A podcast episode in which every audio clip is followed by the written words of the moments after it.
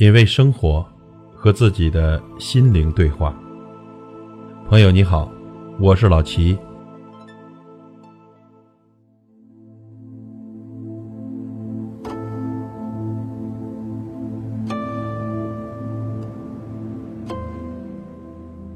人心不足蛇吞象，比喻的是人贪心不足，就会被自己的欲望所害。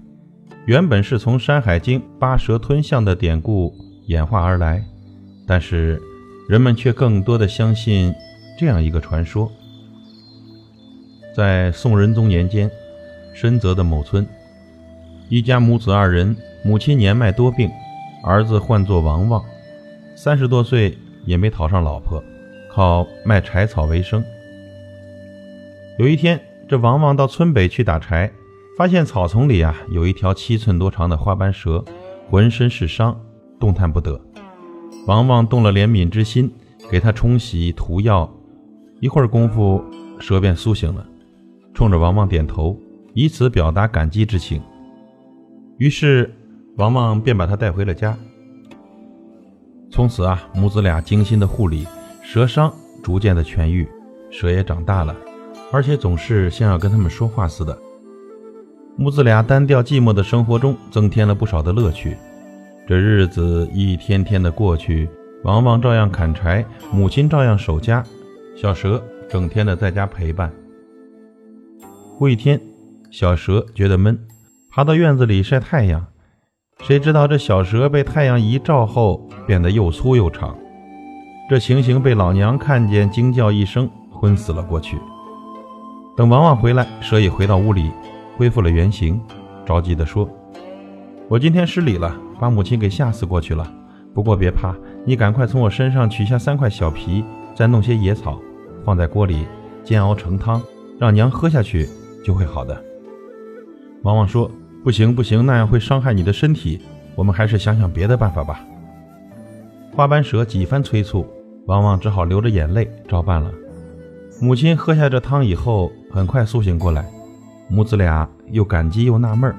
往往又回想起每天晚上蛇楼里放金光的情形，更觉得这条蛇非同一般。话说宋仁宗整天的不理朝政，宫里的生活日复一日，觉得厌烦，想要一颗夜明珠玩，就张贴告示，谁能献上一颗就封官受赏。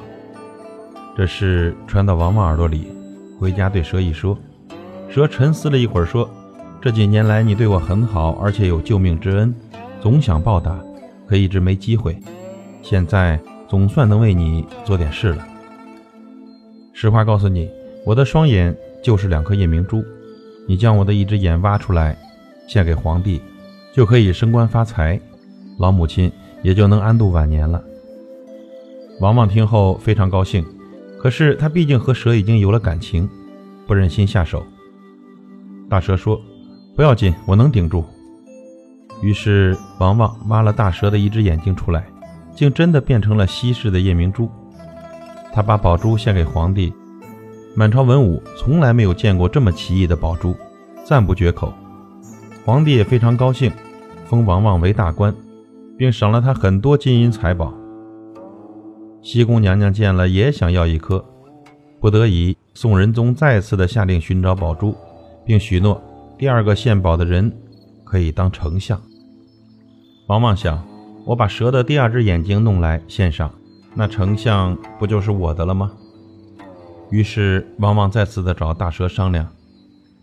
碍于情面，大蛇又把剩下的一只眼睛化作宝珠给了王旺。于是这王旺如愿的当上了丞相。无巧不成书，当朝正值妙龄的公主也得了怪病，宫中的御医都没招。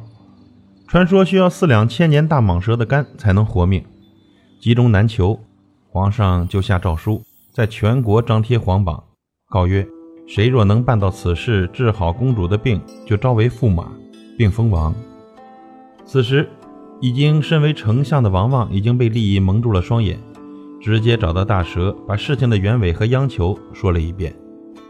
双眼已盲的大蛇听说后，哀怨的含泪说道。你有没有想过，我把我的肝给你，我也就失去了生命。可是我救过你的命啊！丞相王旺继续哀求：“你理应报答我的。”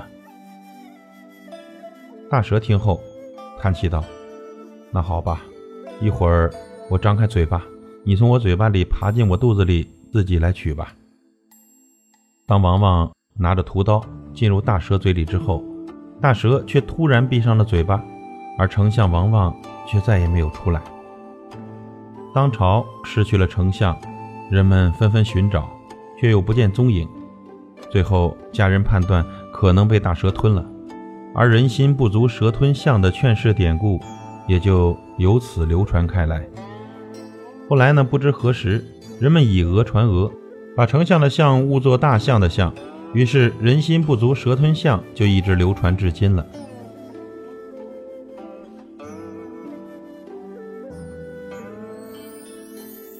这个故事告诉我们：祸莫大于不知足，咎莫大于欲得，故知足知足。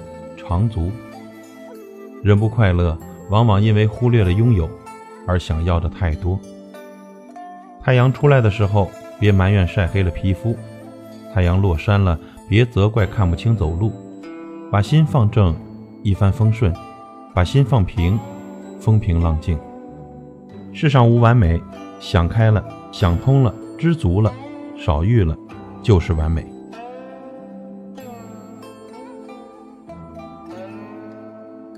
品味生活，和自己的心灵对话。感谢您的收听和陪伴。如果您喜欢我的节目，请推荐给您的朋友。